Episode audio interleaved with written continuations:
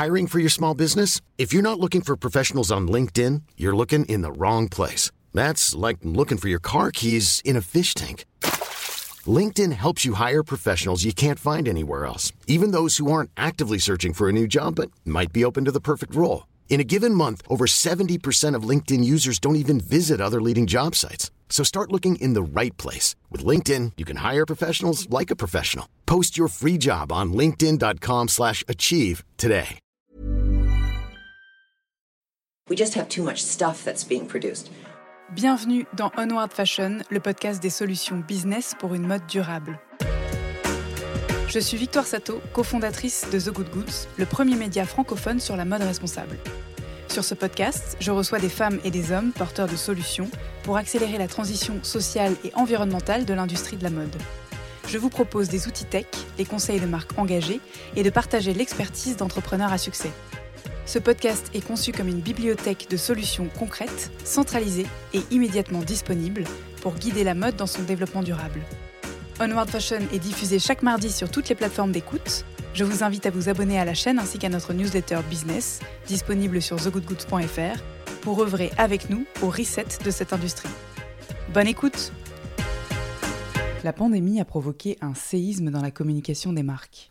Face à l'augmentation croissante de la demande de transparence des consommateurs, beaucoup d'entre elles ont mis en avant des intentions en matière de RSE, des campagnes web ou vitrophanie en boutique, précédant parfois leur mise en action réelle. Bash a fait précisément l'inverse. La marque travaille depuis 2017 à sa transformation intense dans un objectif global de développement durable, mené avec la même discrétion dont elle fait preuve au sujet de sa success story.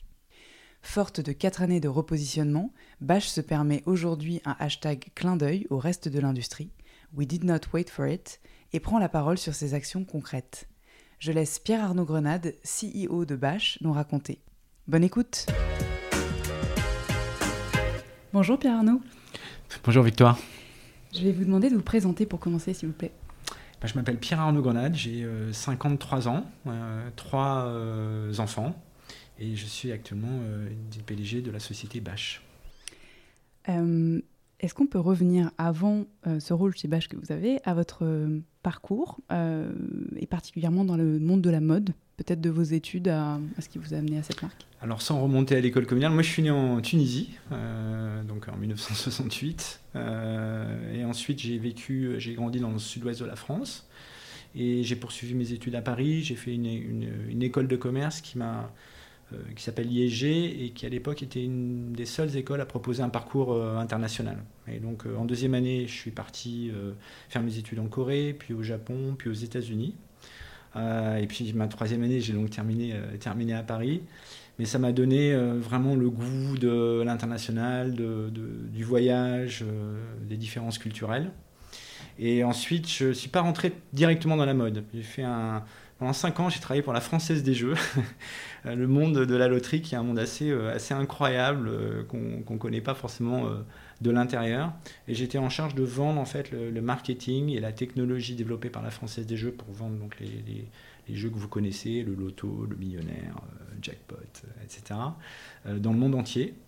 et c'était assez fascinant parce que le, monde des jeux est un monde de rêve. Hein. C'est c'est un monde dans lequel vous pensez que vous allez gagner, ça peut changer votre vie, vous avez des frissons. Et, on, devait, on, devait, on vendait ce rêve à des États ou à des sociétés qui étaient en charge de gérer ces jeux dans le monde entier, donc euh, en Afrique du Sud, en Angleterre, au Cambodge, en Thaïlande. Ça m'a, ça m'a donné assez vite finalement une perspective assez large sur ce qui était un projet, une entreprise. Ça m'a permis de travailler avec des gens très différents, euh, parce que souvent on n'allait pas seul dans les pays, on était en consortium associé à des Anglais ou des Sud-Africains, enfin des, sociétés très différentes.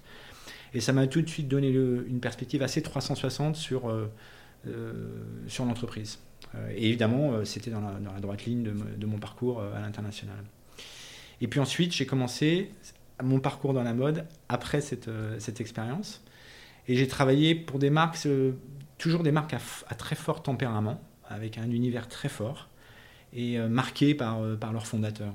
donc j'ai commencé chez Oxbow, qui est une marque de, de. C'était les années dorées du surfwear, vous savez, où tout le monde mettait un board short, y compris à Paris. Euh, C'était l'idée finalement que le sport n'est pas une compétition, le sport c'est avant tout un plaisir, c'est un épanouissement. Euh, j'ai travaillé, j'étais directeur international, donc j'étais en charge de l'internationalisation d'Oxbow, qui était une société qui était assez forte en France, mais qui avait besoin d'exposition à l'international. Donc mon rôle, ça a été vraiment de développer la société euh, à l'international. J'ai fait ça pendant 4 ans. Euh, à l'époque, la société était possédée par un fonds d'investissement qui a vendu. Et donc, à cette occasion, en fait, j'ai voulu compléter cette expérience qui était plutôt wholesale par une expérience plutôt retail. Et je suis entré chez Morgan alors c'était les grandes années Morgan. Hein, euh, vous êtes certainement euh, trop jeune pour vous en souvenir, mais c'est la première marque a utilisé des célébrités euh, dans une première marque française. Yannick Noah et sa femme, David Ginola et, Carla Bruni. Enfin, et à l'époque, c'était extrêmement nouveau de voir une marque qui vendait des personnalités, une âme et pas de vêtements, puisque c'était des, portraits en noir et blanc euh, et avec cette, signature euh, fabuleuse, Morgane de Toi, qui euh, est devenue une chanson, mais qui était d'abord la signature, la signature de la marque Morgane. Donc là, chez Morgane, je m'occupais de toute la partie, au départ, de la partie retail, wholesale et digital. dans le monde entier, c'est une société qui avait à peu près 500 magasins dans le monde. C'est une très belle, très belle success story. Et puis je suis devenu ensuite, euh, j'ai élargi mon scope pour devenir euh, directeur général adjoint. Donc je me suis mis en charge du marketing, des achats. Et la société a été rachetée par le groupe Beaumanoir. Euh, je suis resté un an. Et ensuite, je suis parti pour une marque aussi très belle, Princesse Tam Tam. je suis arrivé dans des conditions particulières chez Princesse Tam Tam parce que les fondateurs sont décédés dans les attentats de Bombay un an avant mon arrivée. Et donc mon rôle, ça a été d'accompagner les équipes dans ce qui a été un traumatisme euh, incroyable. Euh, la société avait déjà été rachetée par le groupe Fast Retailing, mais les fondateurs étaient encore présents. Et donc mon rôle, ça a été de, d'aider les équipes à tourner cette page et en même temps d'écrire une nouvelle page de la marque. Et, euh, donc c'est de, transformer une entreprise de dessous en une entreprise de dessus, c'est-à-dire faire en sorte que les dessous prennent le dessus, ça a été ça, et, et en faire une entreprise de mode. Donc la retravailler, retravailler les produits, la communication, euh, euh, la, façon de vendre, la façon de distribuer comme une entreprise de mode et non pas comme une entreprise euh, traditionnelle de corsetterie. Je suis resté 5 ans, a été aussi un parcours incroyable de développement et de retournement, parce que la société avait connu quelques difficultés, surtout des, fondateurs, et donc on a remis la société sur les rails, elle est redevenue profitable. Et puis en 2014, le fonds qui s'appelait El Capital à l'époque, qui s'appelle maintenant El Caterton, parce qu'ils ont fusionné avec euh, ce fonds américain qui s'appelle Caterton, euh, fait ce qu'on appelle un, mapping. Vous savez, donc en fait, qu'est-ce qu'on fait? Ça consiste en quoi En fait, c'est chercher des gens qui potentiellement pouvaient les accompagner lorsqu'ils achetaient euh, une entreprise. Ils m'appellent, ils me proposent un premier projet d'investissement qui finalement ne se fait pas. Puis je me souviens très bien, je reviens dans. J'étais à Lyon là, pour, par cette entreprise où finalement le fondateur ne voulait pas vendre, donc on s'est dit, bon, en fait, on, perd notre temps parce que le fondateur ne voulait pas vendre. Et le, patron du euh, Eduardo Velasco, me dit, euh, j'aimerais bien te parler d'une marque. Et il me dit, euh, je te parler de Bash. Et tout de suite, je lui ai dit, Eduardo, c'est une, une, marque magique, magnifique. et donc, on en discute de façon un peu plus approfondie. Et évidemment, je m'intéresse un, peu plus de près à la marque et je, vois à quel point cette marque avait un potentiel euh, énorme. Euh, elle était déjà très développée en, France. Et donc, je rencontre les fondateurs, c'est-à-dire euh, Barbara Bocara et Sharon Krief, qui ont donné leur nom à la marque, hein, le BA de Barbara et le SH de, Sharon. Et puis Dan Arwas, qui a été aussi le cofondateur, qui a accompagné au départ financièrement l'entreprise, puis s'est beaucoup impliqué dans dans son développement. Et là, assez vite, en fait, on se dit, euh, ben, on, est, on va bien s'entendre. Euh, on est très différents, ça c'est sûr, on vient tous des parcours très différents, mais on va bien s'entendre. Et on a la sensation qu'on va faire un super voyage ensemble. Et donc, du coup, ben, je rentre tout début 2015 dans, dans l'entreprise. Après, on va pouvoir développer ça. Mais c'est un peu, ça a été euh, ouais, un vrai, pour moi un vrai coup de foudre parce que j'ai tout de suite compris à quel point euh, il y avait des valeurs très profondes en fait, chez, les fondateurs qui euh, se voyaient jusque dans les boutiques. C'est ça que je trouve magique, euh, c'est à quel point vous sentez l'âme d'une entreprise et la valeur de ces dirigeants perler, en fait, comme la rosée le matin dans les boutiques.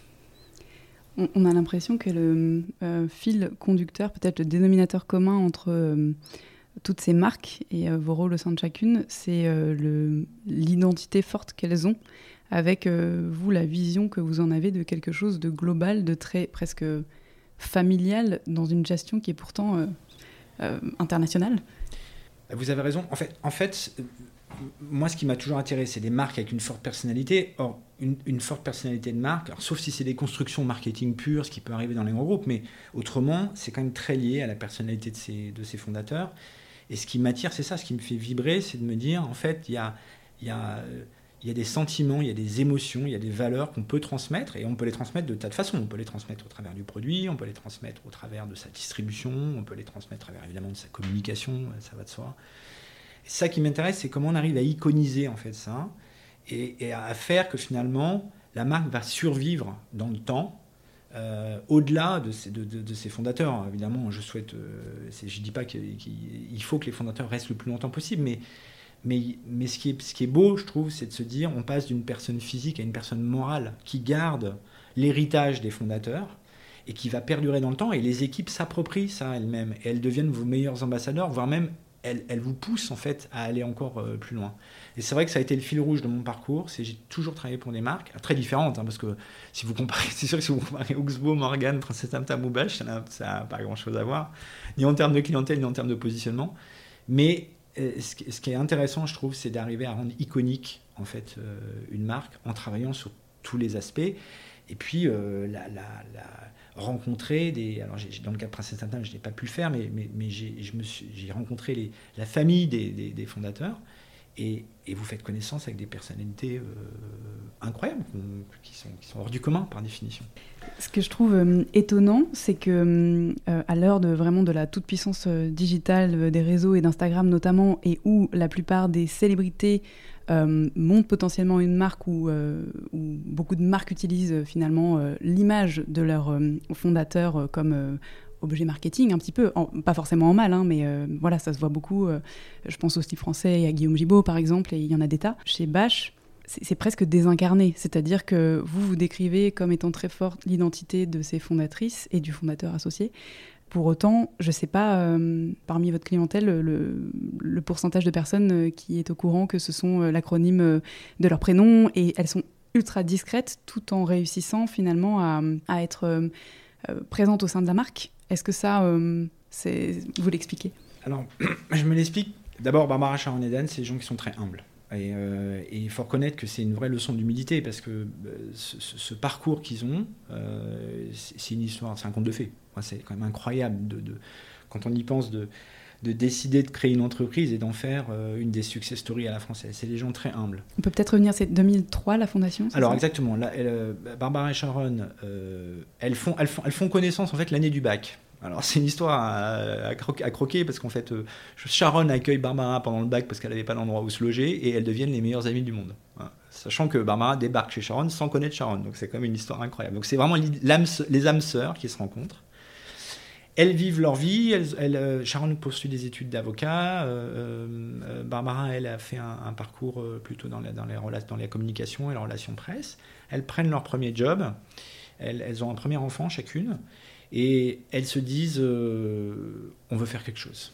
On veut, créer quelque chose ensemble. Et donc elles décident de, de, monter une marque et elles font la connaissance euh, de Dan Arwas, qui lui a déjà une entreprise euh, spécialisée dans les fournitures dans le sentier et qui a le flair, et c'est une de ses grandes qualités, le flair de, sentir le, le talent en fait de Barbara Sharon et surtout je crois qu'il il, il tombe amoureux au sens professionnel de, de, de Barbara Sharon donc ils, commencent.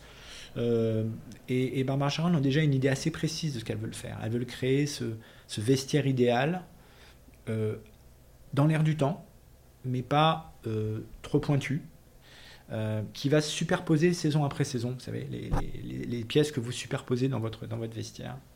Elle commence sur un mode plutôt assez wholesale, très sélective. D'ailleurs, parfois, Dan raconte avec humour à quel point il était parfois un peu surpris. Barbara qui refusait certains clients, donc il était un peu, était un peu stressé parfois. Donc c'est des histoires euh, qui font partie un peu du mythe maintenant de, de Et puis, les grands magasins les, les, les, remarquent, elles commencent à créer des corners. Et Dan, en, 2010, euh, avec, j'allais dire, un wake-up call qui est la vente du groupe SMCP, se dit, le retail, c'est il, faut qu'on se développe en retail. Il faut que la marque prenne corps physiquement euh, au travers de magasins.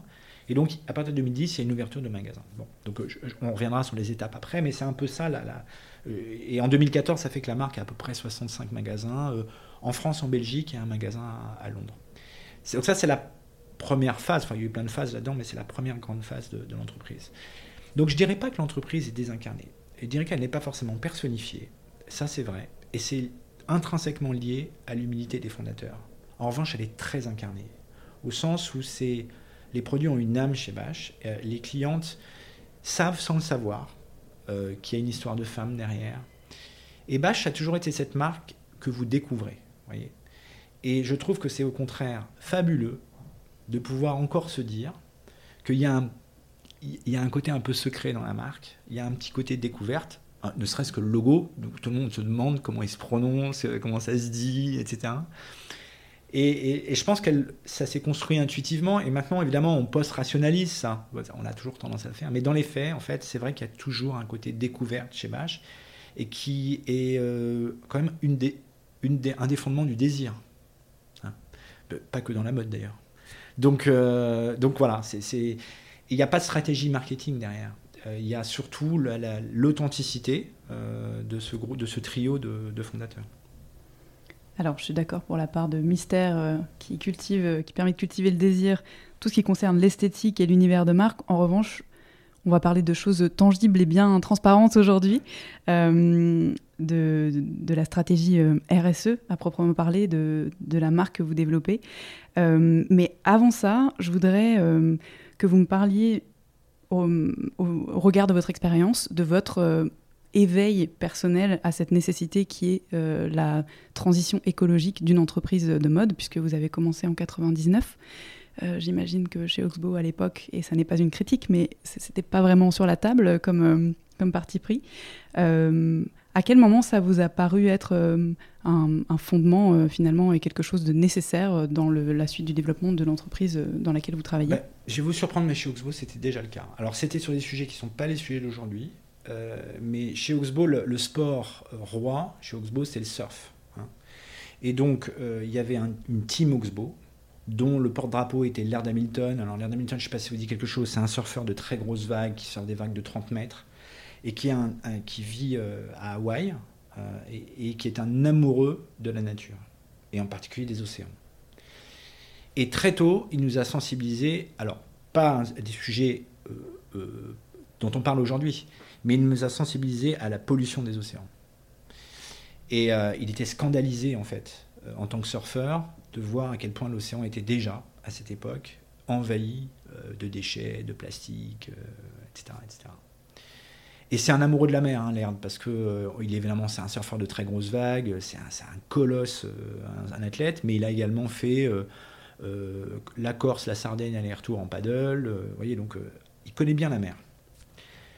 Et, je me rappelle très bien parce que j'ai passé du temps avec lui lors de ses venues, en, lors de ses tournées en, Europe, où d'ailleurs, au bout, d'une semaine, il n'en pouvait plus, il fallait qu'il revienne, qu'il revienne sur sa plage avec ses vagues.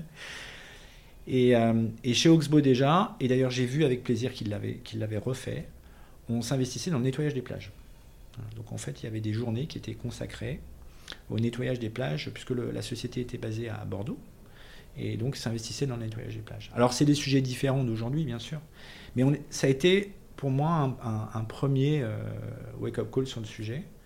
Euh, il y en a eu plein, évidemment. Il y a ceux que tout le monde, toutes les, tout le monde, dont tout le monde se souvient. C'est évidemment le, les, scandales des usines euh, du Rama Plaza ou bien, euh, ou bien euh, les, les, surstocks, la sensation de gâchis.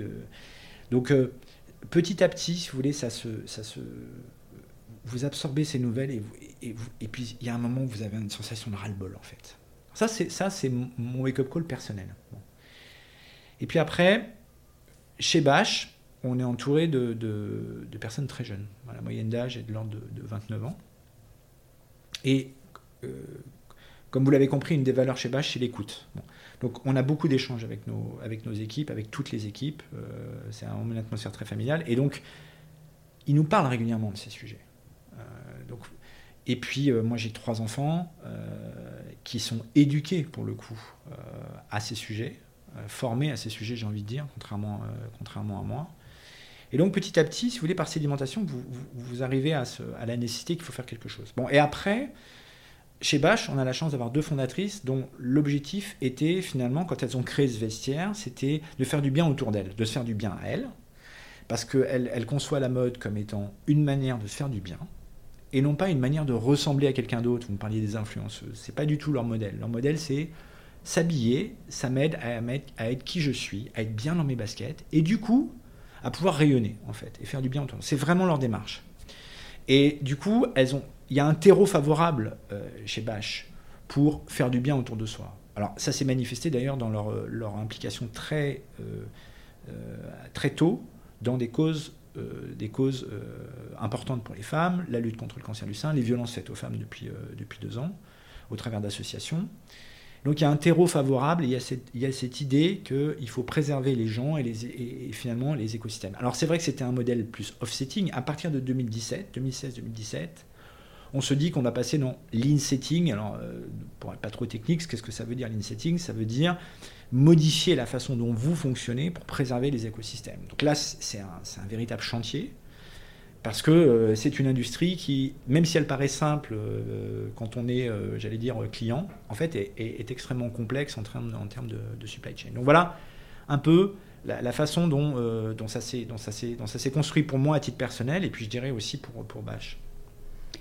Et alors, euh, à ce moment-là, donc euh, en 2017, quels ont été, euh, quel a été le plan de départ? Comment est-ce que ça s'est construit? Bah, En fait, quand vous démarrez, vous dites, bon, c'est la première question que vous posez, c'est celle-là. Alors, par où je commence? Par où je commence? Déjà, l'état des lieux, enfin, quel est mon impact, tout simplement?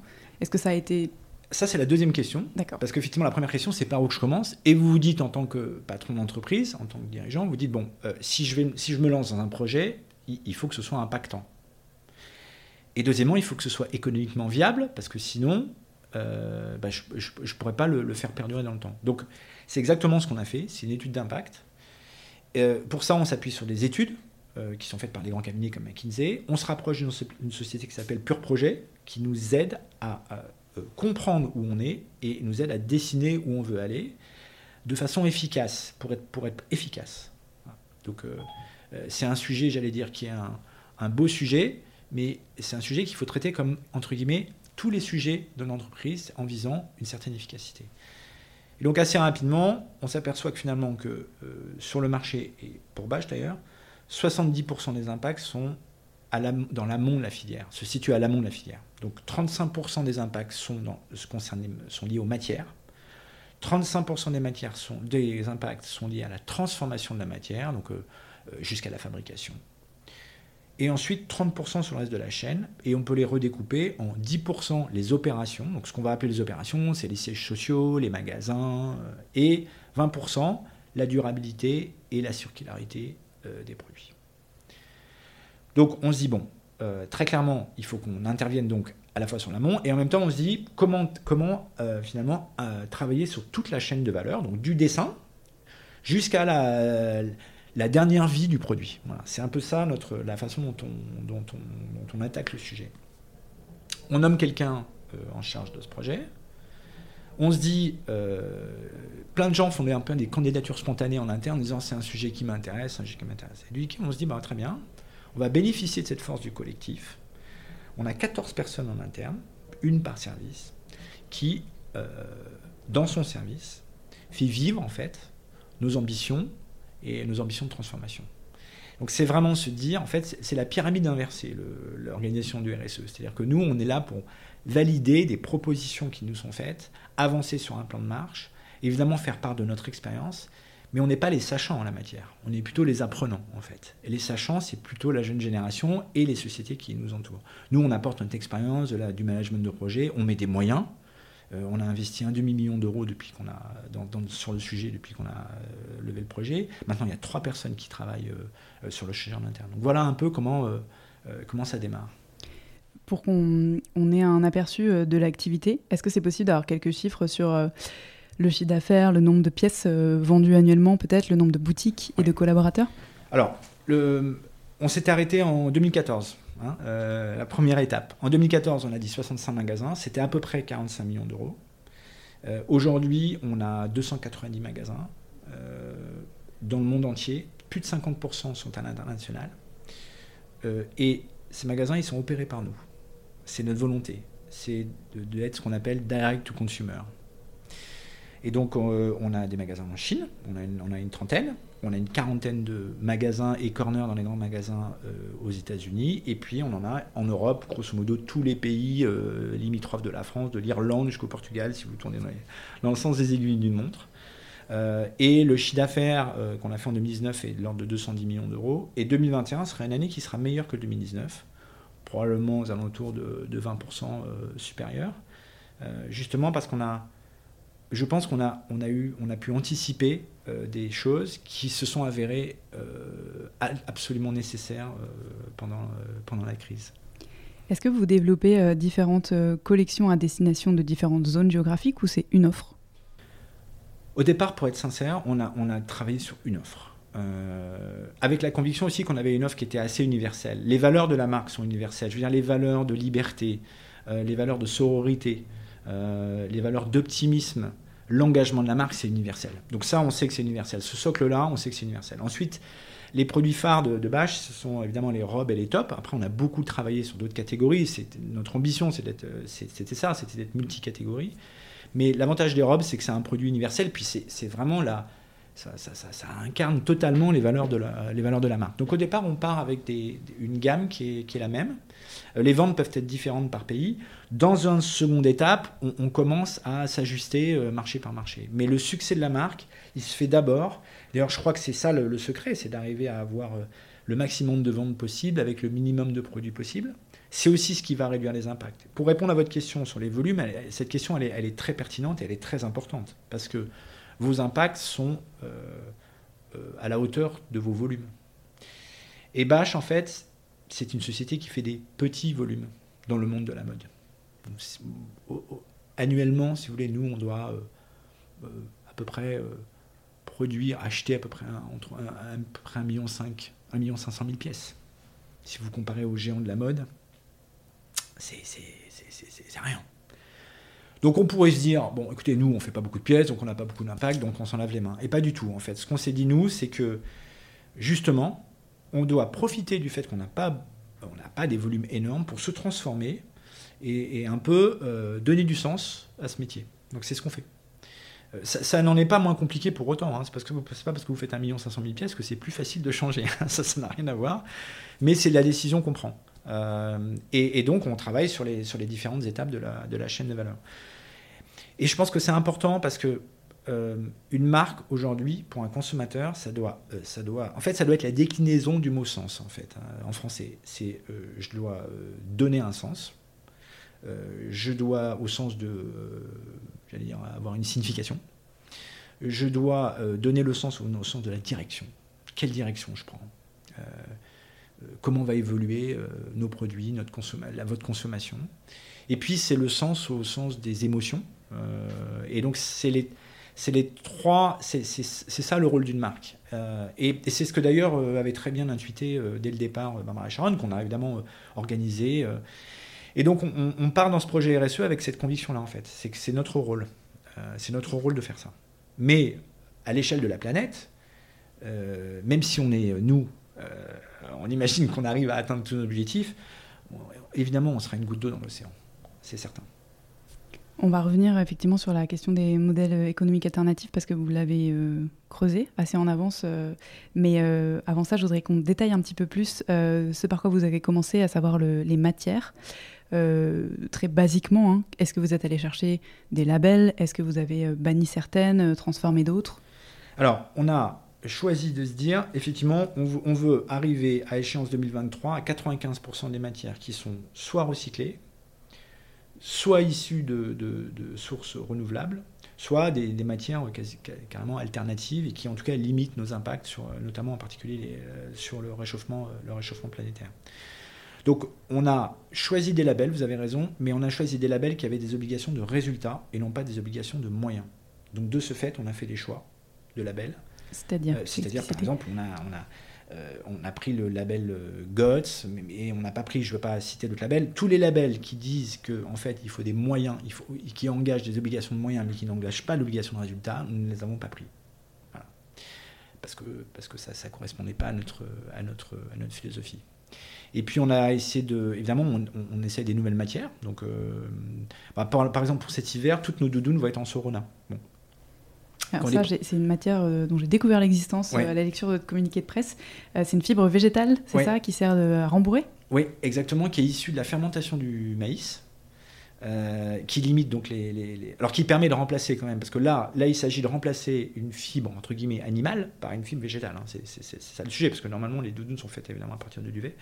Donc là, on- on- on- dans la mesure du possible, on essaie de transformer des fibres d'origine animale en des fibres d'origine végétale et qui en plus limitent, du coup, de ce fait, limitent aussi euh, l'impact sur les, euh, les gaz à effet de serre.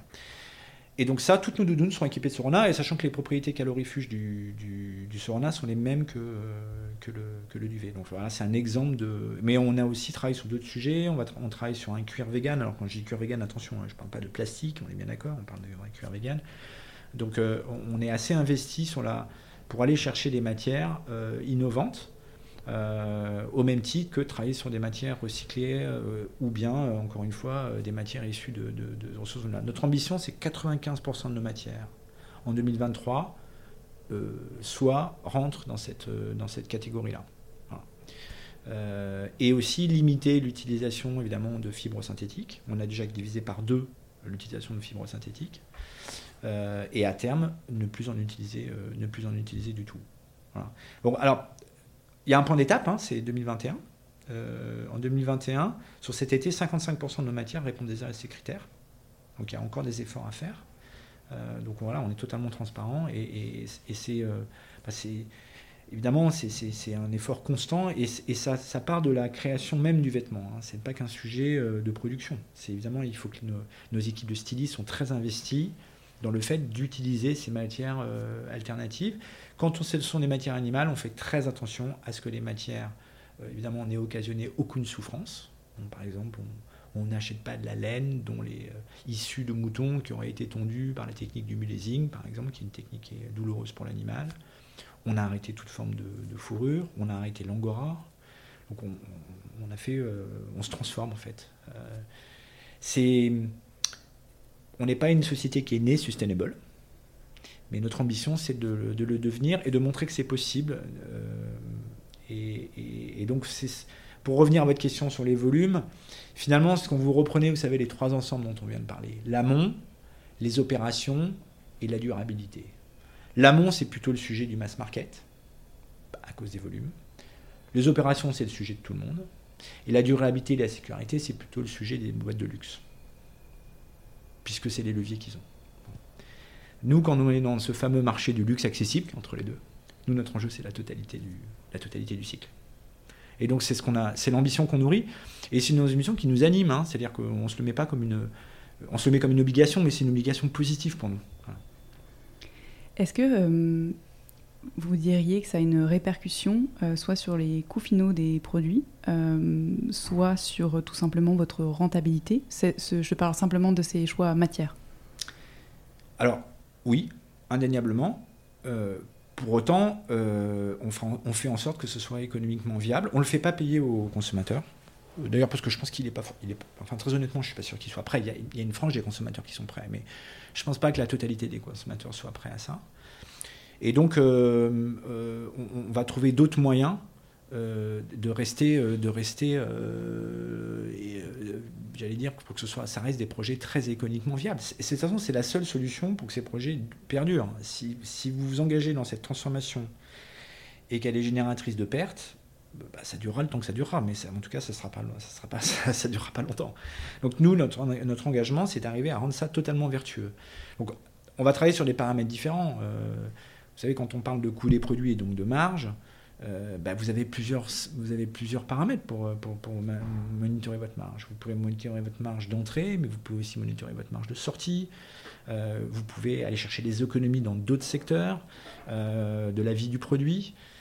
vous pouvez être plus performant, vous pouvez aussi du coup avoir des volumes plus importants qui vont permettre de retrouver des économies d'échelle. Donc il y a des tas de moyens de rendre. Mais oui, indéniablement, le choix des matières aujourd'hui, c'est certain que c'est un choix qui occasionne des frais supplémentaires à l'achat.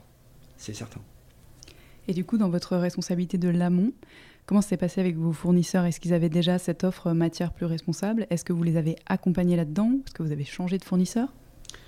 Alors, là, vous rentrez sur un sujet qui est essentiel pour moi, et pour nous, et pour Barbara Charondal et moi, c'est l'idée euh, de l'effet papillon. C'est-à-dire que euh, on travaille avec des fournisseurs, c'est Bache, c'est un parc de fournisseurs assez restreint. Et Bache a été une, société qui est très fidèle euh, en tout. On est fidèle avec ses clients, les clients sont fidèles, et on est fidèle avec nos fournisseurs. Et donc, c'est pas du tout une société qui va changer de fournisseur comme ça d'une saison à l'autre parce qu'on a un problème de prix ou parce que, parce que vous pensez que vous pouvez aller avoir mieux chez l'autre. Non. C'est l'idée qu'en fait, il y a un écosystème en fait autour de, de Bash euh, qui permet de transformer les choses. Donc les fournisseurs, ils ont évidemment, ils ont pris eux-mêmes, ils sont très au courant de ces enjeux. Donc ils nous ont proposé des choses. Et puis, ils nous accompagnent, ils sont au courant de nos, engagements et ils nous accompagnent. Donc, ils nous accompagnent sur le choix des matières. Ils savent que c'est une nécessité pour nous et donc ils s'appliquent à le faire.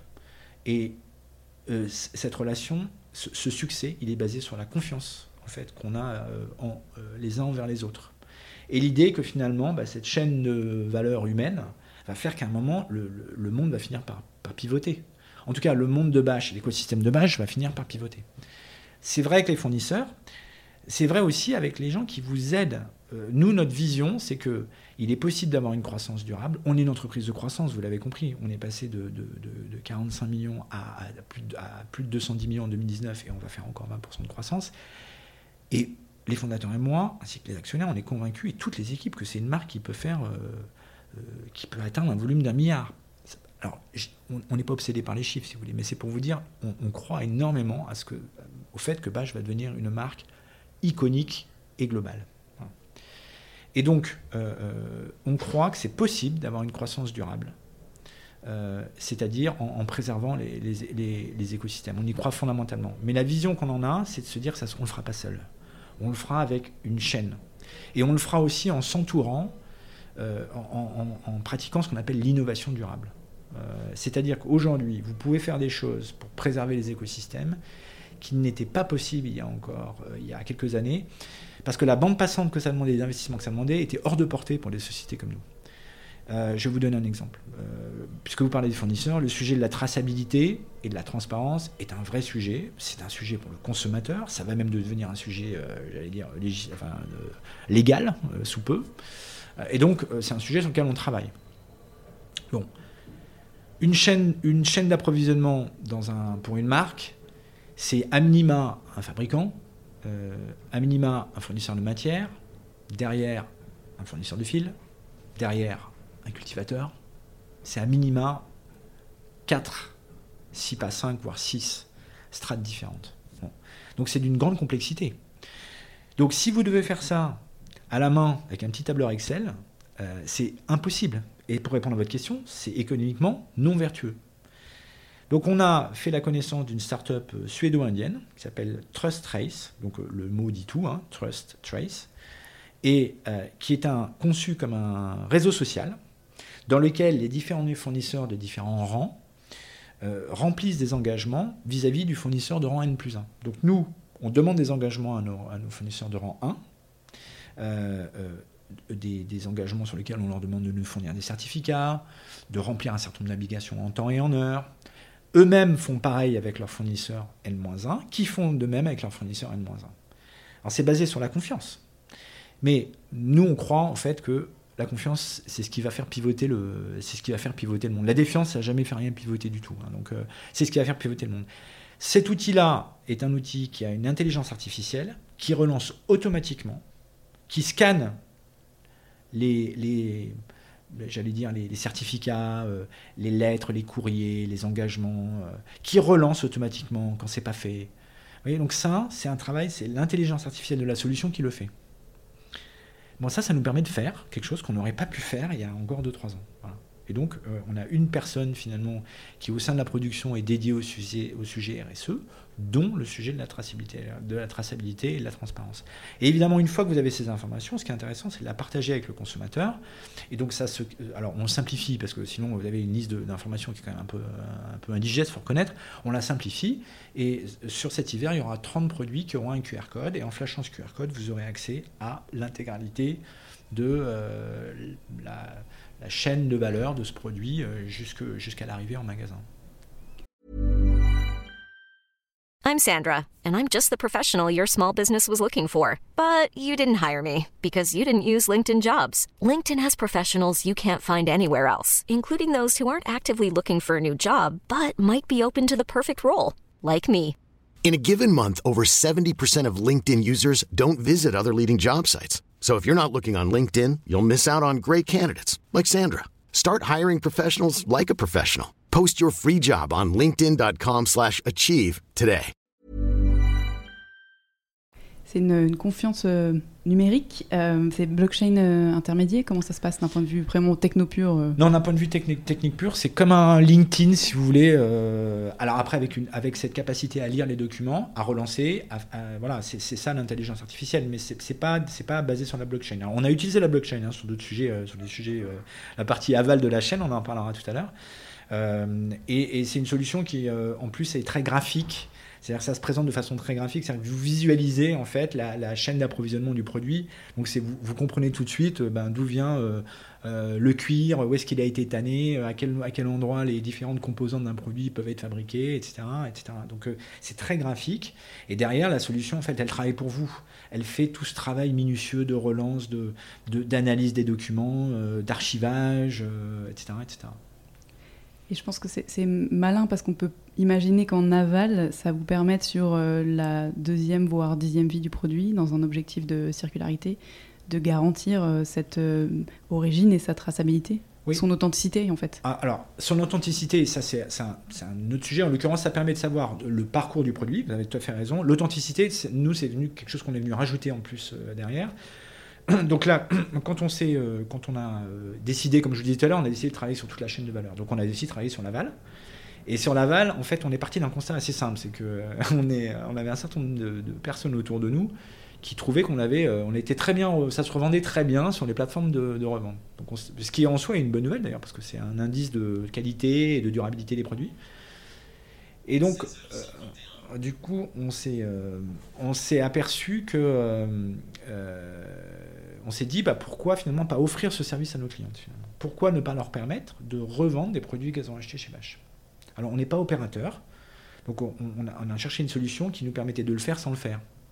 C'est-à-dire d'offrir le service au sein d'un écosystème Bache digital pour qu'on soit rassuré, mais en même temps après déléguer la tâche de revente aux, plateformes de revente. Donc comment ça se passe concrètement? Victoire, vous avez acheté un certain nombre de produits chez Bache, vous allez sur votre compte, vous vous loguez, vous avez votre historique d'achat, puis vous dites, bon, finalement, cette robe, euh, je la revends.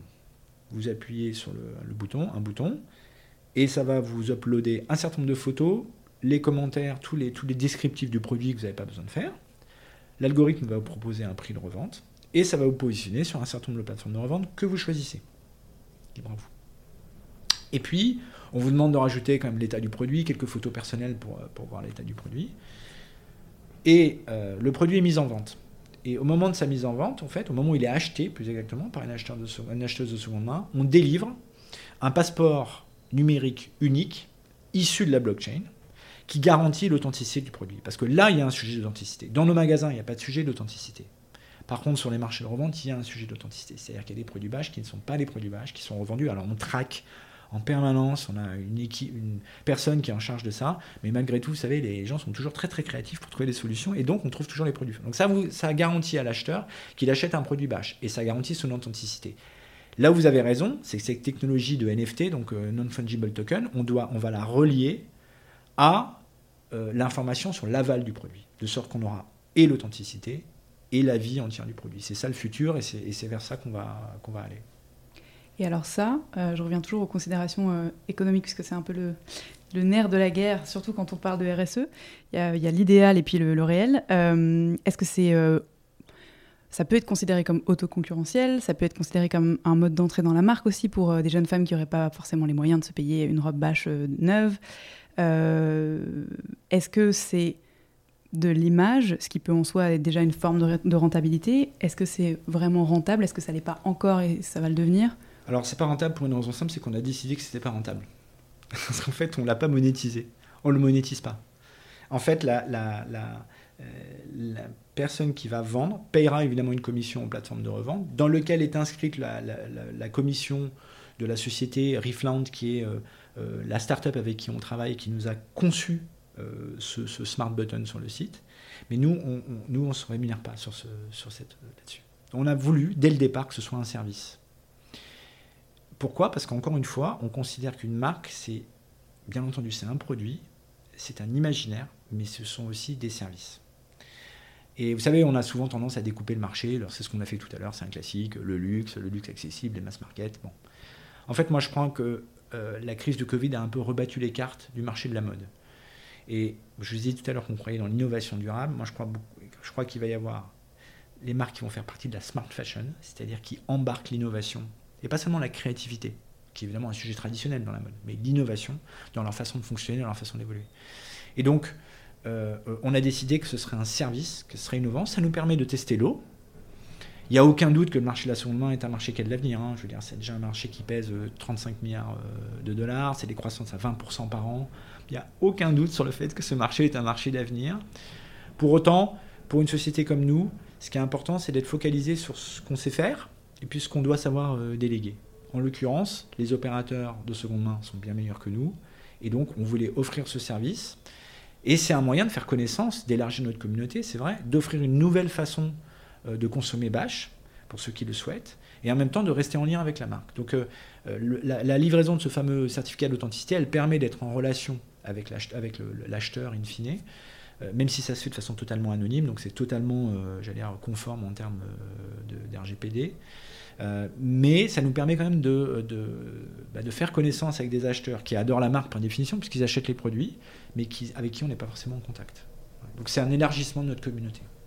Je pense que c'est intéressant, euh, ne serait-ce que le fait d'avoir un pied à l'étrier, de comprendre comment ça marche, parce que dans un futur moyen intermiste à 5 ou 10 ans, ou dans lequel on ne sait pas euh, quelle va être la problématique de raréfaction des matières, qu'elles soient éco-responsables ou non, euh, cette problématique quand même de surproduction euh, qui concerne absolument tout le monde et pour lesquelles les solutions finalement le moins produire tout en continuant à produire des capitaux, en tout cas en termes financiers, reste encore une équation qui n'est pas résolue. potentiellement, la part du circulaire va être de plus en plus importante et, pourquoi pas rentable euh, ou en tout cas constituer une partie du modèle économique euh, pour la marque. En tout cas, nous, ce qu'on a voulu, c'est se préparer à ça. Euh, même si, j'allais dire, on n'a pas de certitude sur le temps que ça va prendre, la façon dont ça va basculer, mais en tout cas, ce qui est sûr, c'est que on sait qu'en tout cas, c'est offrir une nouvelle mode, nouvelle façon de consommer la marque, et qu'il faut qu'on se prépare à ça et qu'il fallait qu'on soit, qu'on soit préparé. Donc c'est la raison pour laquelle, pour laquelle on l'a fait. On, on est convaincu et on est convaincu de la technologie qu'on a, qu'on a utilisée. Euh, et après, on verra comment, le, comment ce business euh, évolue. Mais cette notion de service, elle est vraiment très importante pour nous. Euh, peut-être qu'on en fera un business un jour. En tout cas, d'ici là, entre-temps, on aura appris. On aura appris beaucoup de choses. Et vous êtes aussi une marque pionnière de la location. Oui. Ça, vous pouvez nous expliquer alors la location, c'est pareil, tout ça c'est des rencontres, hein. je ne vous ai pas dit les gens qui avaient derrière, mais tout ça c'est des rencontres en fait. Et euh, les locations, c'est euh, une marque fondée par euh, deux sœurs, les cachotières, ça commence par là. on, se rencontre et elles me disent, oh là là, vous savez, c'est incroyable. Elles me racontent l'histoire d'une robe. Bon. Elles racontent l'histoire d'une robe qu'elle a plus qu'en un seul modèle et qu'elle a loué 65 fois. Donc, si vous faites le calcul, quel est le vêtement que vous avez porté 65 fois que vous avez lavé 65 fois, je devrais dire, euh, euh, dans votre vestiaire, vous savez qu'il n'y en a pas beaucoup. Donc ça vous donne déjà une idée de la longévité de la robe. Donc elle me parle de cette robe et, je suis surpris et étonné par la, le potentiel euh, qu'il y a pour Bash à la, location. et on ne considère pas du tout, pour reprendre votre question tout à l'heure, que c'est une cannibalisation, ni pour la revente, ni pour la location. C'est juste une ouverture en fait. Et donc euh, bon, on, continue à travailler avec elles, c'est-à-dire les cachotières achètent des produits qu'elles louent. Un de nos meilleurs clients aux États-Unis était d'ailleurs euh, Reine de Runway, qui, a cessé ses activités pendant le Covid, mais qui va les reprendre. Et puis, on avait ouvert un point de vente expérientiel à New York dans lequel on avait mené une expérience de location. Euh, c'était tous les vendredis. C'était l'happy hour. On, sélectionnait 20 clientes qui pouvaient louer une robe pour 1 dollar pendant 3 jours. Il fallait qu'elles nous ramènent la robe. Hein. on, prenait comme l'empreinte de la carte bleue. Et en fait, 30% euh, de ces clientes, de ces loueuses, pardon, devenaient clientes exactement le schéma vertueux dont on parlait tout à l'heure, c'est-à-dire faire un... Donc fort de ça, on se dit quand même, c'est... Euh, il n'y a, pas, a pas beaucoup de cannibalisation. On constate que les, loueuses, en fait, sont, euh, bah, comme je vous disais tout à l'heure, il y en a 70% qui sont des loueuses, quoi qu'il arrive. Donc, euh, c'est une bonne opportunité pour nous de, faire connaissance avec des nouvelles clientes. Et donc, on, demande aux, cachetières, on est un peu bêta-testeur d'une solution qu'elles ont maintenant développée, de construire un site en marque blanche de location pour Bâche. Et on démarre l'aventure. Alors on la démarre au moment du Covid. Donc c'est vrai que là, il y, a eu un, il y a eu un temps mort. Mais là, avec les célébrations qui reprennent, et puis j'allais dire tout le, tout le retard de célébration, mariage, baptême, mars mitzvah, euh, qu'il va y avoir, la location va repartir de plus belle. Et, et vous savez qu'on a une offre, euh, nous, euh, particulière pour ces événements-là, et que, nos clients adorent. Et donc on a, oui, on a décidé de se lancer dans ce marché de location, qui est un marché qui est plus euh, en, volume est plus, plus, euh, faible que le, marché de la revente. Mais malgré tout, c'est toujours le même esprit. Euh, c'est du service qu'on offre à, nos clientes. Et on fait connaissance de clientes que par définition nous ne connaissons pas. C'est vrai que j'allais dire, en tout cas pour ce qui concerne les cachotières, je pense que ça permet de toucher des clientes qui sont dans des villes de taille moyenne ou plus petite et qui n'auraient pas forcément spontanément accès en magasin à la marque en tout cas, c'est la perception que j'en ai. Euh, après, Renzo Runway, c'est un petit peu différent puisque c'est vraiment un positionnement beaucoup plus luxe. J'imagine que la cliente américaine n'est pas la même, mais. Euh... Et puis c'est un système d'abonnement, donc c'est très, différent comme euh, démarche. Mais là, vous avez raison, c'est que, euh, en fait, quand on fait tout ça, on, on, on, essaie, de, on essaie de se dire, il y a, il y a plusieurs façons d'aimer une marque. Vous pouvez l'aimer en l'achetant, vous pouvez l'aimer en la louant, vous pouvez l'aimer alors que vous n'avez pas beaucoup de moyens, vous pouvez l'aimer alors que vous avez beaucoup de moyens. Donc nous, ce qu'on veut, c'est que la marque soit euh, accessible. Et quand on dit accessible, c'est pas non, c'est, elle reste très désirable, elle reste très aspirationnelle. Mais on, aime l'idée euh, d'accueillir les gens, de, qui, se sentent à l'aise avec la marque, jusque dans nos boutiques d'ailleurs. Hein. Euh, les boutiques ressemblent peu ou prou au salon de, Barbara et Sharon. Hein. C'est il y, a de quoi s'asseoir, euh, on est confort, euh, même si c'est pas forcément des très grandes boutiques. Donc euh, l'idée c'est de se dire restons hyper ouverts sur les modes de consommation. Chaque cliente viendra avec sa propre conviction. Elle peut venir, vous avez raison, pour une raison géographique, elle peut venir pour une raison, j'allais dire, plus philosophique, je ne veux pas acheter de vêtements, ou elle peut venir pour des raisons d'argent. Toutes ces raisons, elles sont bonnes quoi qu'il arrive, et on doit, et on doit y répondre. Justement, comment est-ce que vous avez réalisé euh, ou peut-être pas réalisé euh, une stratégie de communication euh, associée à tous ces engagements? Moi, personnellement, je ne suis pas cliente historique de la marque et du coup, j'ai appris beaucoup de choses via le communiqué. Et j'ai été surprise aussi puisque c'est pas du tout l'image que j'en avais. Et je me suis fait la réflexion que finalement, en, cherchant ces arguments, si vous voulez, en, me positionnant en tant que citoyenne, je les ai pas non plus trouvés au sein des boutiques, sur le site web il y a une espèce de culture de la discrétion qu'on retrouve encore Alors, euh, vous avez raison. C'est en, fait ce qu'on, ce qu'on Vous savez, on vit dans un monde dans lequel c'est un peu euh, we fake it before we, make it. Euh, nous, c'est pas du tout notre philosophie, mais alors vraiment pas du tout, du tout notre philosophie. Donc du coup, comme je vous ai dit, c'était embarqué dans la marque philosophiquement depuis un certain temps. Euh, la marque avait déjà contribué largement à des causes sociétales. En 2017, on décide d'accélérer en se disant bon, vraiment, il faut qu'on attaque le sujet sous forme d'insetting, mais à aucun moment on se dit, euh, dès qu'on va faire un truc, on va le raconter. À aucun moment. Ce qui, est un modèle aujourd'hui. Il y a beaucoup de marques qui, dès qu'elles font un truc bien, euh, le disent à tout le monde. Donc nous, on travaille. On se dit, on communiquera quand on aura des résultats tangibles à partager. Et puis arrive 2020 et le Covid. Et là, il y a un phénomène qui est... Euh, qui, est un peu le paradoxe de nos sociétés, qui est si vous ne communiquez pas, on vous soupçonne de ne rien faire. Alors on se dit là c'est quand même un comble.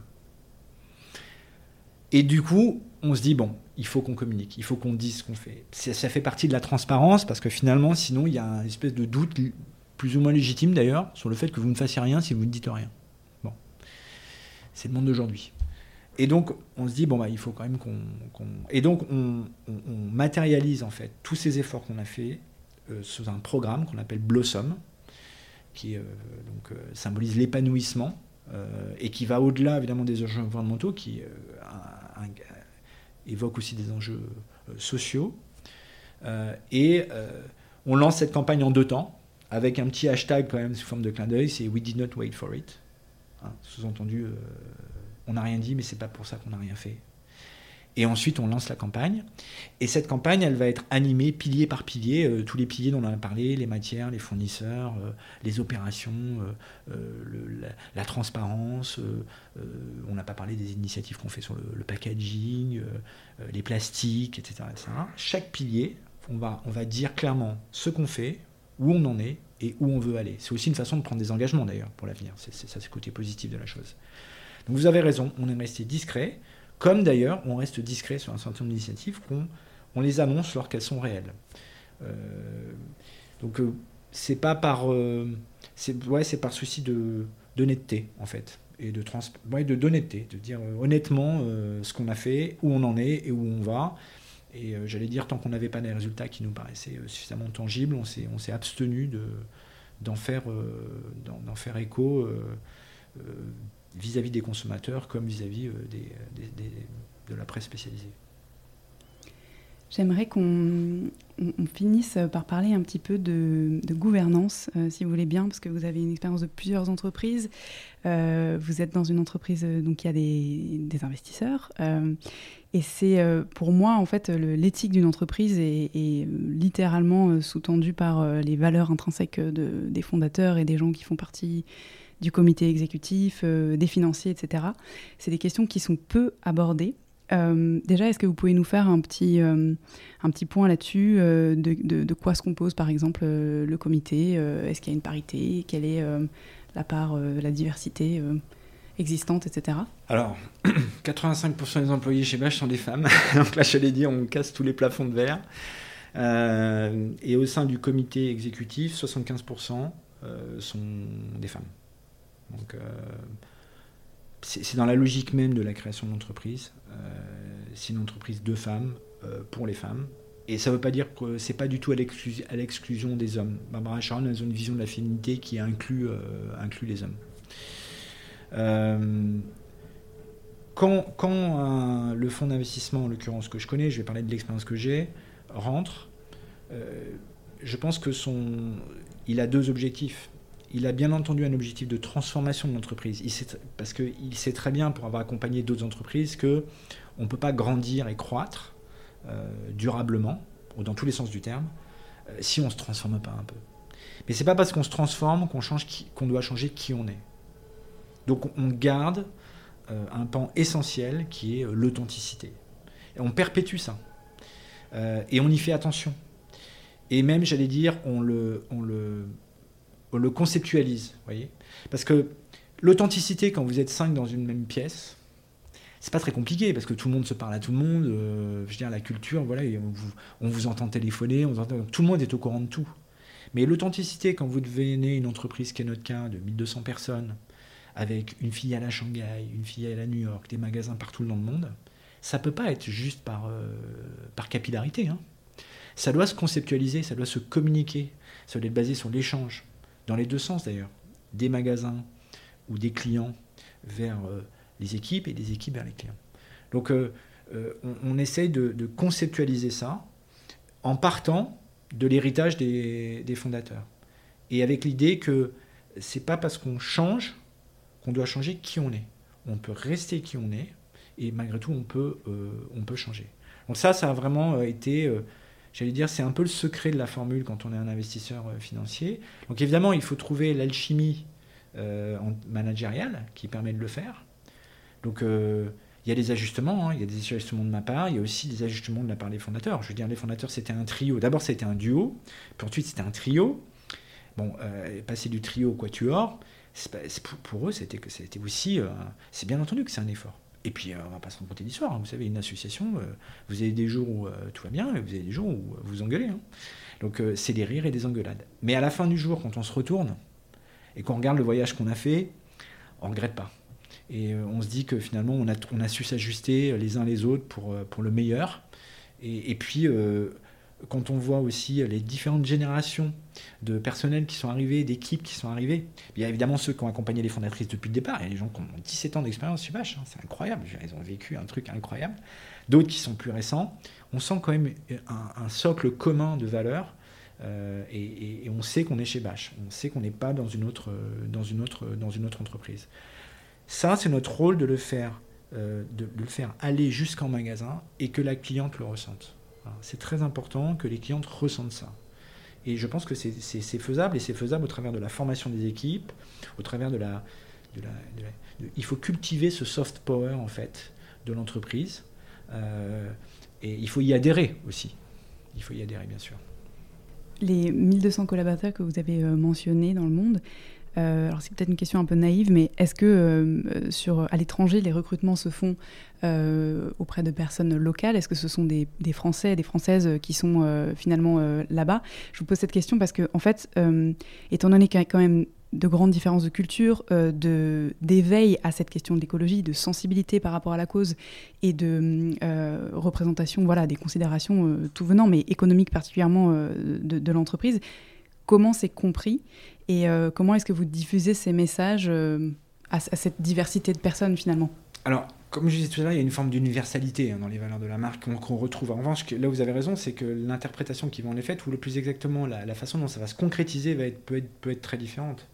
Euh, on voit bien, il y a des sujets écologiques, par exemple, qui sont beaucoup plus prioritaires dans certains pays que d'autres, où il y a des sujets liés à l'inclusivité qui vont prendre une certaine forme dans certains pays, une autre dans d'autres pays.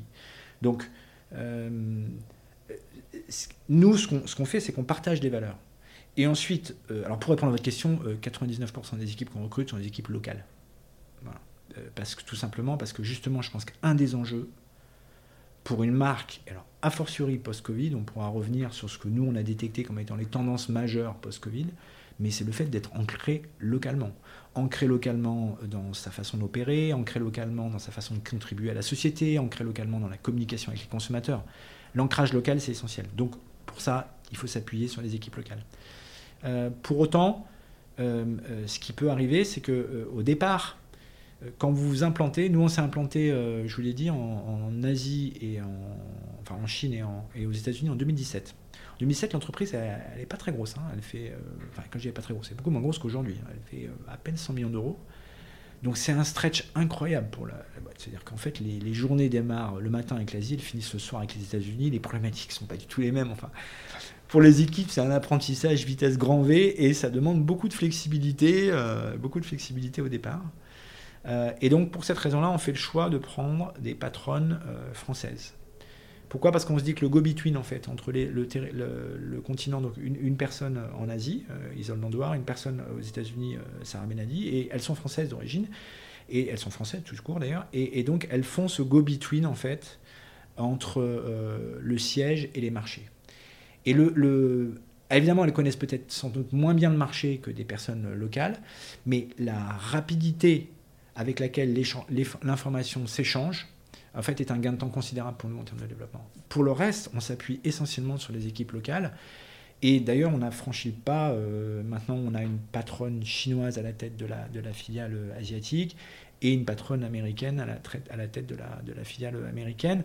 Ça a été une évolution naturelle des choses. C'est pas nous, c'est pas nous sauter. En l'occurrence, ça s'est orchestré après à, la suite de départ, mais mais ça nous a permis de nous ancrer plus localement. Donc c'est oui, oui, 100% d'accord avec vous. Il faut arriver à faire vivre la marque aussi localement.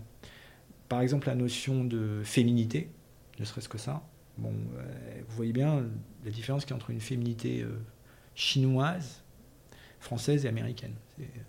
C'est totalement différent. La magie de Bash et des produits Bash et de ce qu'est euh, Barbara Charnon créé, c'est que leur vision de la féminité est totalement inclusive en fait. Elle se déploie partout dans le monde. Alors, par exemple, en Chine, euh, euh, le fait de s'habiller ou de mettre une robe élégante, ça va plus être des sujets liés à la vie de l'entreprise, à sa vie professionnelle. Il y a très peu d'occasions privées. À l'inverse, aux États-Unis, euh, nos clientes, elles ont des dîners, des dîners de charities. en Angleterre, il y a les courses. vous voyez, chaque société va adopter un produit bâche pour, pour les occasions qui font partie de sa vie, de sa vie quotidienne. Et alors, avec cette vision macro-internationale, c'est quoi les tendances post-Covid identifiées? Quand on était au cœur du Covid, en fait, il y a eu deux phases. Il y a une phase. nous, étant implantés en Chine, on a vite compris que la vague était sérieuse. Donc, euh, il y avait une espèce de dissonance, si vous voulez, entre ce qu'on entendait sur les chaînes de télé euh, françaises euh, et les responsables français et la réalité de ce qu'on entendait de la part de nos collaborateurs chinois, qui nous disaient ah si si, il faut que vous achetiez des masques. Oui oui, c'est très très important de se mettre du gel. Ce n'est pas un détail. Bon, cette dissonance a duré 3-4 semaines. Mais du coup, on s'est préparé à prendre la vague et on savait qu'elle allait déferler d'est en ouest. Hein. Euh, c'était bien parti pour. Donc, euh, on s'est organisé et ça, ça a été une première phase de sidération. Donc là, on s'est organisé, priorité à la sécurité des équipes, l'organisation des nouveaux modes de travail, priorité au cash. Comment garantir l'approvisionnement et comment en même temps freiner les achats parce qu'on savait que de toute façon, euh, la fermeture du magasin était plus ou moins inéluctable. comment garantir la pérennité des business qui restaient, le digital, le marché chinois qui n'a jamais totalement fermé, et puis comment euh, échanger avec nos clients? Parce qu'on n'était pas les seuls à être sidérés. Hein. Nos clients, nos intermédiaires, nos, franchisés, nos, partenaires étaient totalement sidérés, nos fournisseurs. Donc euh, comment euh, entretenir cette relation et affronter un peu de façon collective la vague? Sorti de cette phase de sidération, une fois que vous avez fermé, je disais en rigolant, enfin, en rigolant à l'époque, on a mis 4 euh, ans à ouvrir 200 euh, boutiques, on a mis une semaine à les fermer. Bon, donc, euh, c'est que voulez-vous Et une fois cette, phase de sidération passée, on se pose la question de qu'est-ce qui va rester de cette crise? Alors là, toutes les théories sont sur la table. Hein. Le retail est mort. voilà, donc là, vous avez tous les, vous avez tous les collapsologues de l'époque vous font des théories nous, on décide de, de, de, se dire, il faut qu'on travaille ensemble sur le sujet, il faut qu'on y réfléchisse. Donc, tout le comité exécutif, toutes les semaines, pendant dix semaines. On travaille sur quelles vont être les tendances fondamentales qu'on retient nous et comment chaque maillon de la chaîne va travailler sur ces tendances. Et on en retient cinq. Et comme on aime bien faire la fête et qu'on aime bien danser, on appelle ça DISCO. C'est l'acronyme de, de, nos cinq tendances. D pour domestique, on en a parlé. I pour inclusif, on en a parlé. Inclusif au sens de comment je m'adresse à un individu représentatif dans sa communauté, d'accord? Quelle que soit sa communauté, et quelle que soit la forme de sa, le, la verticale de sa communauté. S pour sustainable, on en a parlé. C pour comportement cartésien, et on l'a évoqué. Comment on entoure les produits de plus de services. Comment on fait en sorte que la perception du produit soit en ligne avec celle du prix. Et O pour online boost, on n'en a pas parlé, mais on l'a un peu évoqué malgré tout. Euh, nous, on a pris le virage du digital en plusieurs étapes. On l'a pris euh, en 2008 parce que les filles ont créé un site en 2008. Elles ont été assez visionnaires. En 2015, on a complètement replatformé, recruté des gens. Et en 2018, à la suite de notre voyage aux États-Unis, on avait été euh, bluffé par ce qu'on appelle aujourd'hui les DNVB, de direct to consumer. Non seulement dans la mode, donc Riff Emerson, Everlane, dans les, lunettes, Warby Parker, dans les matelas, dans les rasoirs, enfin. On s'est dit, je suis revenu de ce voyage aux États-Unis en disant, là, on va pas seulement se reposer, ce qui était un peu le business model de l'époque, sur le meilleur du retail et le meilleur du luxe. On va être le meilleur du retail, qui va créer l'émotion, le meilleur du luxe, qui va créer le désir, et le meilleur du direct consumer, qui va créer la connexion. Donc notre business model aujourd'hui, c'est émotion, désir, connexion. Et donc O, Online Boost. Et ben voilà, et donc on danse sur, ce, sur cet acronyme DISCO, sur tous les maillons de la chaîne depuis, euh, depuis la, fin de la crise du Covid. Ce qui fait que, je le dis avec un peu de recul, je ne l'aurais pas dit forcément euh, au cœur de la crise, mais au final, cette crise, ça a été un bienfait pour nous, parce que ça nous a permis d'accélérer sur des projets qu'on avait déjà embarqués, mais qu'on a priorisé totalement différemment, et on a mis un paquet, on a mis vraiment le paquet pour se transformer. Et c'est là où l'actionnaire a été euh, d'un soutien sans faille, c'est que au cœur de la crise. Bien entendu, il a été très exigeant sur la protection de l'entreprise, ses employés, euh, ses assets, et c'est normal. Et en même temps, il nous a encouragés, il nous a aidés euh, quand on lui a dit euh, ben, désolé, mais il va falloir qu'on investisse un paquet en informatique, en digital, parce qu'il faut qu'on shift très très vite. C'est des projets qui étaient déjà engagés, donc on, les avait déjà définis. Hein. Attention, on partait pas d'une feuille blanche, il ne faut pas se mentir. On avait déjà engagé ces projets. Simplement, on a, complètement inversé la priorité des projets en fonction de ce qui nous arrivé. Donc, euh, donc aujourd'hui, on danse encore sur cet acronyme DISCO, mais on n'en fera pas forcément une bible pour les années à venir. Je pense que la, force de Bâche, c'est son agilité c'est sa capacité toujours à se dire et demain? Qu'est-ce qui peut se passer demain? Alors évidemment, le Covid ne fait que renforcer ce questionnement permanent de se dire ok, on est, vous disiez tout à l'heure, on ne nous voit pas beaucoup dans la presse, parce qu'en fait, nous, on pense que c'est un métier, il n'y a pas de drapeau à damier. Voilà. Donc en fait, ce qu'il faut, c'est penser à demain, anticiper, euh, écouter, donner de l'autonomie aux équipes, être aspirationnel et authentique. Et ces quatre A, en fait, bah, ça donne l'agilité. Et, on, pense que c'est ça être smart, c'est ça la smart fashion, c'est ça. Euh, en, tout cas, en tout cas, nous, on croit que c'est notre facteur clé de succès. encore une fois, on, est humble et on ne donne pas de leçons, mais c'est notre façon d'aborder, d'aborder le, marché, le monde et le futur. On peut refaire un petit point dans 5 ans, sans problème. Euh, j'ai une dernière question, un peu plus euh, ésotérique. Qu'est-ce que vous pensez du rôle d'une entreprise en 2021 Alors, nous, le rôle de l'entreprise, il est très intrinsèquement lié au rôle d'une marque. Euh, ce qui est certain, c'est que euh, le travail, et alors j'allais dire paradoxalement, encore plus après le Covid, il, il a, il y a une, frontière de plus en plus difficile avec la vie privée. quand vous travaillez chez vous, enfin, on a tous fait l'expérience, la, frontière euh, travail-vie euh, privée devient très complexe. donc je pense que l'entreprise, aujourd'hui, c'est un lieu dans lequel on doit, euh, c'est avant tout un lieu dans lequel on doit s'épanouir, on doit grandir, on doit apprendre en permanence. Et quand je dis apprendre, c'est moi ce que j'adore dans mon expérience chez Bash, c'est que j'apprends tous les jours. J'apprends tous les jours et j'apprends normalement tous les jours de mes équipes. Euh, qui sont, euh, dans lesquels on a une relation formidablement belle. J'apprends de mes, de, mes associés, Barbara Charon-Edan, j'apprends de tout le monde, j'apprends de mes actionnaires. Euh, et donc, c'est, c'est ça doit être un lieu d'apprentissage.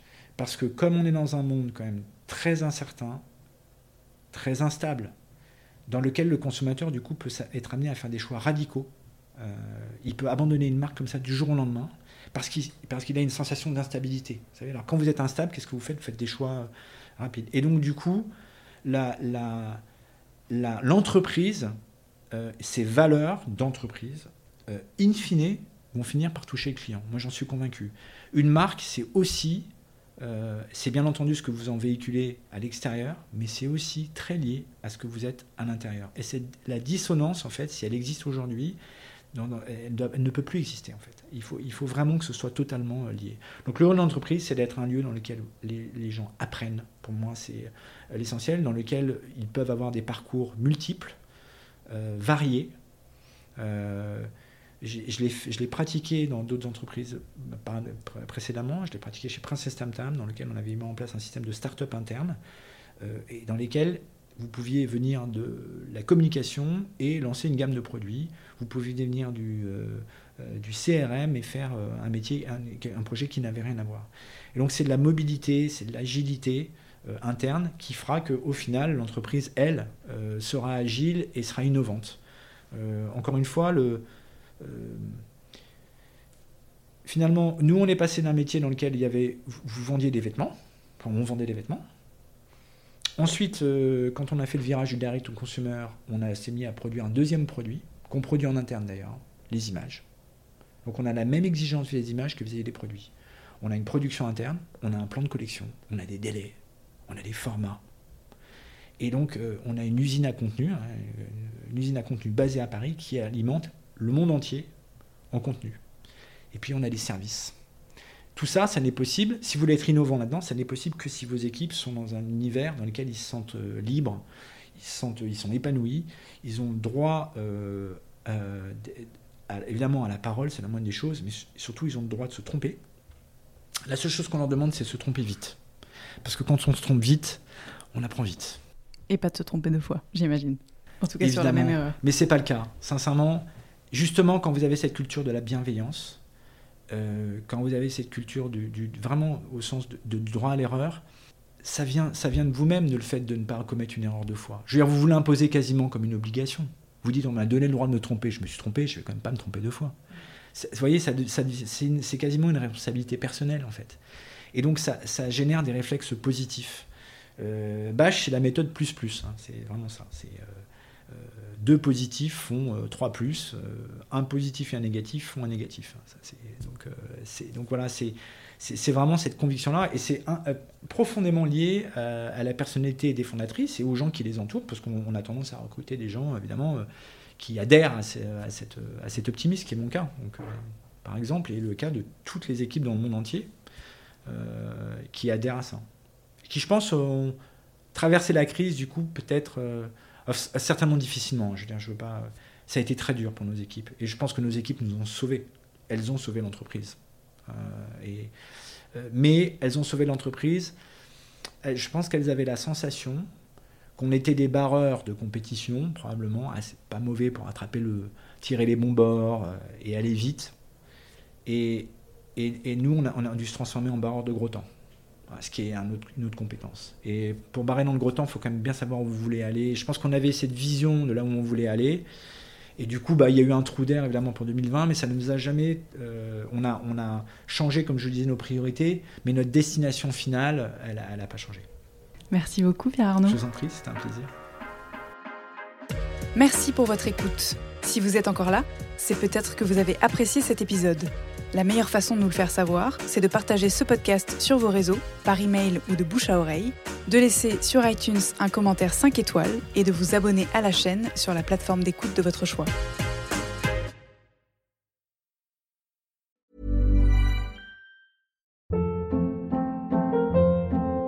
Hold up. What was that? Boring. No flavor. That was as bad as those leftovers you ate all week. Kiki Palmer here, and it's time to say hello to something fresh and guilt-free. Hello Fresh. Jazz up dinner with pecan-crusted chicken or garlic butter shrimp scampi. Now that's music to my mouth. Hello Fresh. Let's get this dinner party started. Discover all the delicious possibilities at hellofresh.com.